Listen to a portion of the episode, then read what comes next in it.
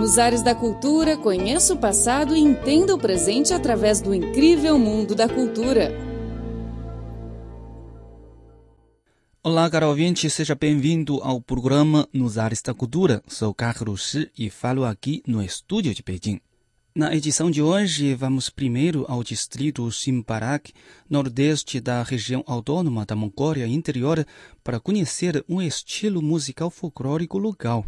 Na segunda parte do programa, vamos visitar o Museu de Meias Chan, situado na província de Jiangsu, o primeiro do tipo da China.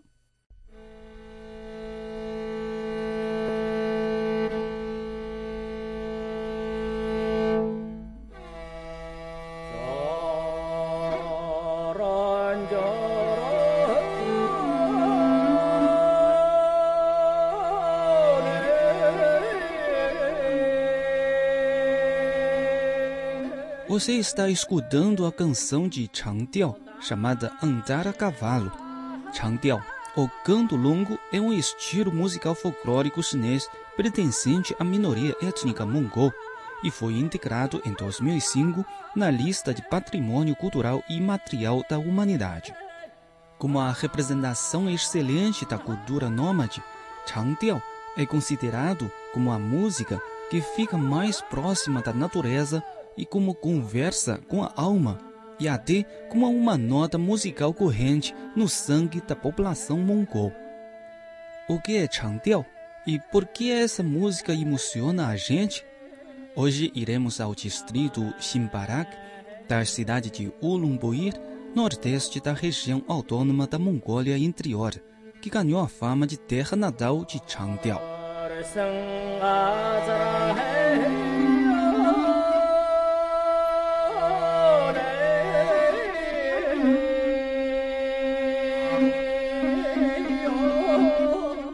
O distrito Simparak, situado no sudoeste da pradeia de Ulumbuyr, possui um ambiente natural mais puro.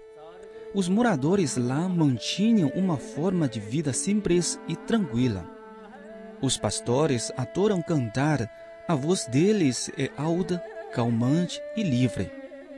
O ambiente natural local criou um canto folclórico da minoria étnica mongol a chefe do Centro da Cultura do Distrito, Autan Shimeng, conta-nos que quase todos os moradores de lá sabem cantar Changdiao.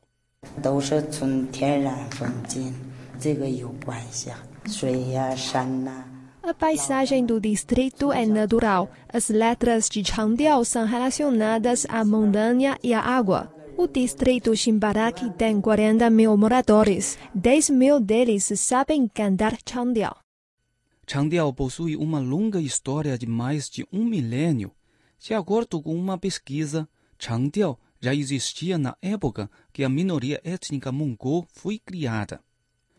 Changdiao descreve normalmente a paisagem de pradaria e a vida dos pastores. A professora de Changdiao do Centro da Cultura, Surengo disse que os pastores expressam a louvação à paisagem de pradaria e a adoração à sua etnia e à terra natal através de Changdiao. 一个是看这个羊群在那样的草原上多美的感觉。 Quando vi o rebanho na pradaria, senti que a minha terra natal é bem linda e senti-me orgulhosa por ser uma pastora e ser uma mongol. A maior característica de Changdiao é a forma vocal bem longa. Portanto, isso exige que os cantores saibam controlar bem a sua voz, além das suas condições vocais inerentes. Agora vamos escutar uma canção do presidente da Associação de Changdiao do distrito Simparak e o único herdeiro de Changdiao na região autônoma da Mongólia Interior, do Gersuren, chamada Águia Castanha.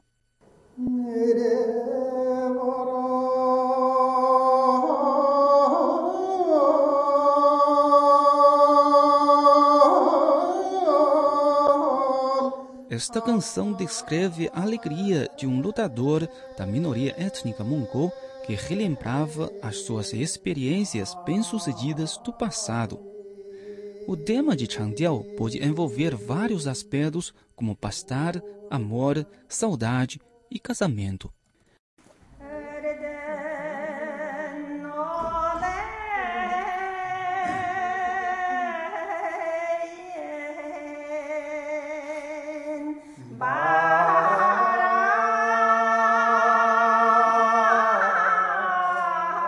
Caro ouvinte, a canção que você está escutando é um dueto cantada por um homem e uma mulher, chamada Visita Distante da Montanha Erdang. Descreve que os pais têm saudade da sua filha casada e esperam que ela os visite logo.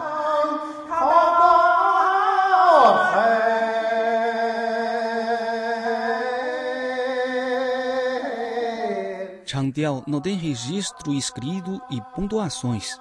Os jovens mongóis sempre aprendiam com seus pais as técnicas vocais. O impacto dos familiares desempenha um papel importante no desenvolvimento de Changdiao. O presidente da Associação de Changdiao de Xinparak, do Gersuren, relembra as suas experiências de aprendizagem.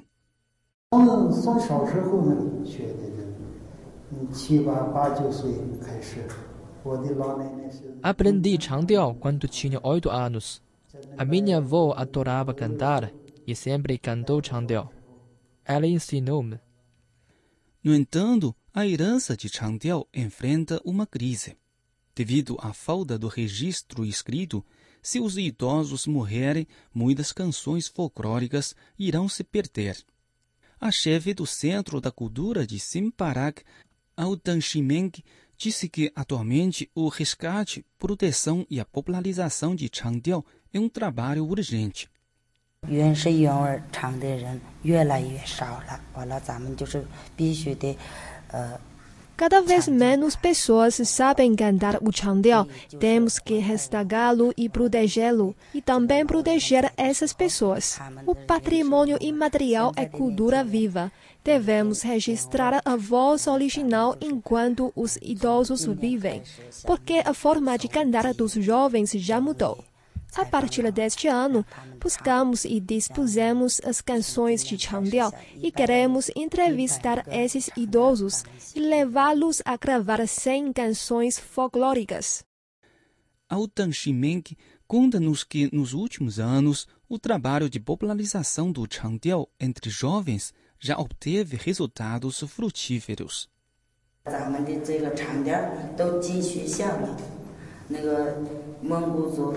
Changdiao já foi integrado em escolas. As escolas primárias e secundárias do primeiro ciclo da minoria étnica mongol abriram aulas de Changdiao. Agora todos os alunos sabem cantar. O Centro da Cultura de Xinparak abriu ao público aulas de treinamento. Quem tem interesse e vontade de aprender Changdiao pode inscrever-se nessas aulas a professora de Changdel no centro, Suren Guo, fez uma apresentação sobre o treinamento.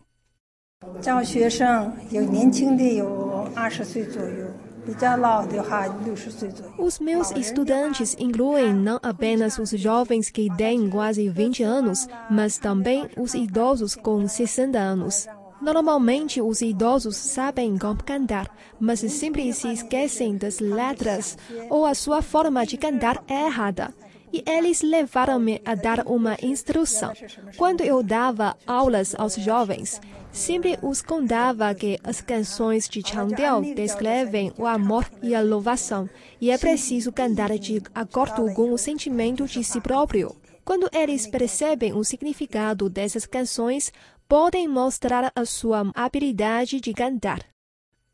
A menina da minoria étnica mongol, a Mina, de 8 anos, é um dos membros do coro de Simparak. Aprendeu Changdiao aos 6 anos. Já apresentou muitas vezes no palco. Ela adora essa arte folclórica antiga. 我喜欢唱长调，我以为唱长调的话一点儿都不累。 Gostei de cantar Changdiao porque não senti cansada quando cantei. Canto Changdiao tanto nos espetáculos como na minha casa. Os meus pais gostam também e apoiam-me. Nos ares da cultura. uma viagem ao passado e um passeio pelo presente. Arte, literatura, dança, comportamento, tradições e tudo mais sobre o incrível mundo da cultura. Olá, caro ouvinte, você está a ouvir o programa Nos Ares da Cultura. Sou Carlos Shi, no estúdio de Pequim. Existem diversos tipos de museus no mundo, mas você ouviu falar de Museu de Maias? Hoje vamos conhecer o Museu de Maias Chang, o primeiro do tipo na China. Nos Ares da Cultura, uma viagem ao passado e um passeio pelo presente. Arte, literatura, dança, comportamento, tradições e tudo mais sobre o incrível mundo da cultura. O museu está localizado no Parque Huashi, na cidade de Jiangyin, província de Jiangsu, leste da China. Dizem que o museu contém cerca de 10 mil pares de meias provenientes de todo o mundo, e o par mais caro vale 100 mil dólares. O museu é um edifício de dois andares com tijolos pretos e cinzentos. Seus 3 mil metros quadrados se dividem em sete seções, como área de exibição integrada, zona de coleções de celebridades. Zhu Cheng, fundador do museu, nasceu em 1985 e cresceu na cidade de Jiangyin, conhecida como terra natal de meias na China. Ele estabeleceu uma fábrica de meias lá e depois criou esse museu de meias. Zhu Cheng orgulhosamente apresentou à nossa reportagem algumas das coleções preciosas em seu museu. Em 1589, William Lee, um pastor britânico, inventou a primeira máquina do mundo para fabricar meias. Esta parte de meias é um produto da máquina. São 300 anos de idade. 然后这一双袜子呢就非常的珍贵， esta parte Myers tem um design de Union Jack e foi usado por Michael Jackson quando ele deu um show em Leeds, Reino Unido, em 1988. Ele deu-as a um dos seus seguranças. Felizmente, eu consegui-las em um leilão no ano de 2011.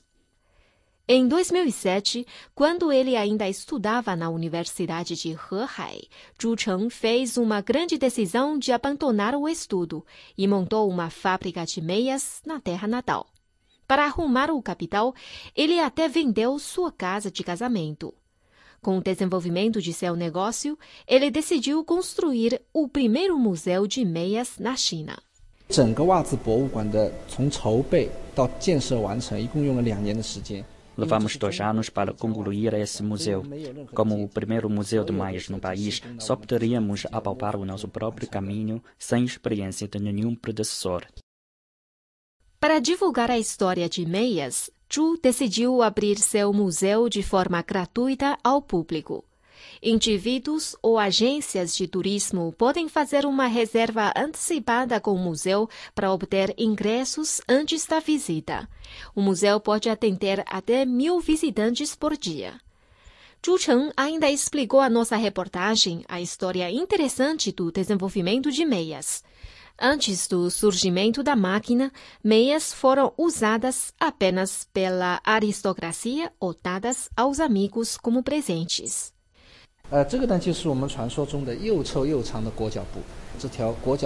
Estas são faixas de pano usadas para amarrar os pés das mulheres nos tempos antigos da China.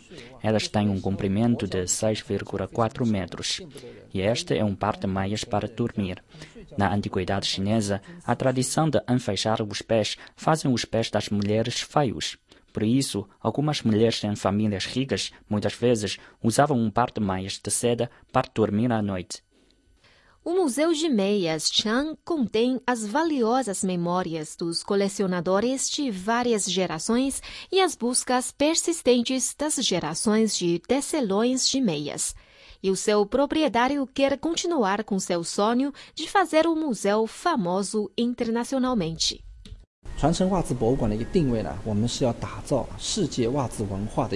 Nossa intenção é tornar um encontro cultural de maias de todo o mundo.